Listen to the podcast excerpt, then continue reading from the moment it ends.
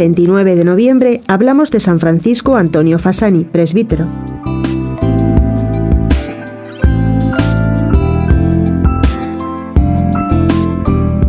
San Francisco Antonio Fasani nació en Lucera, Italia, el 16 de agosto de 1681, en una familia humilde y piadosa. A los 15 años ingresó en la Orden de los Frailes Menores Conventuales. Terminados brillantemente los estudios, lo dedicaron los superiores a la enseñanza, la predicación y el ministerio del confesionario. San Fasani se nos presenta de modo especial como modelo perfecto de sacerdote y pastor de almas.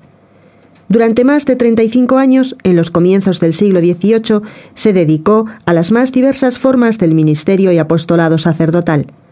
Fue para todos hermano y padre, eminente maestro de vida, consejero iluminado y prudente, guía sabia y segura en los caminos del Espíritu, defensor y sostenedor valiente de los humildes y de los pobres.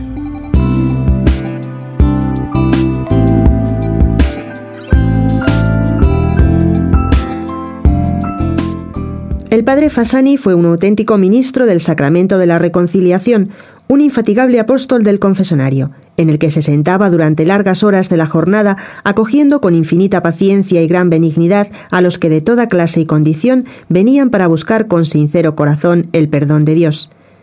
Como religioso, fue un verdadero ministro en el sentido franciscano, es decir, el servidor de todos los hermanos, caritativo y comprensivo, pero santamente exigente de la observancia de la regla y en especial de la práctica de la pobreza, dando el mismo ejemplo irreprensible de observancia regular y de austeridad de vida.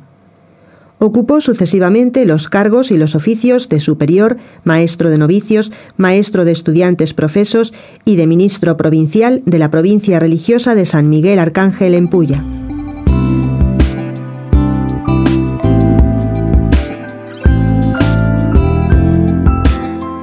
Religioso de inocente y transparente vida, recorrió rápidamente el camino de la santidad, distinguiéndose por la humildad, la penitencia, la caridad, el espíritu de oración y las fervientes devociones al Sagrado Corazón y a la Virgen Inmaculada.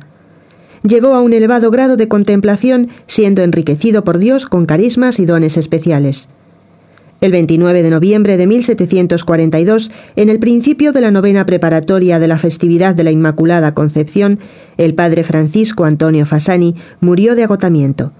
El 16 de abril de 1986, al canonizarlo, el Papa Juan Pablo II resaltaba lo siguiente.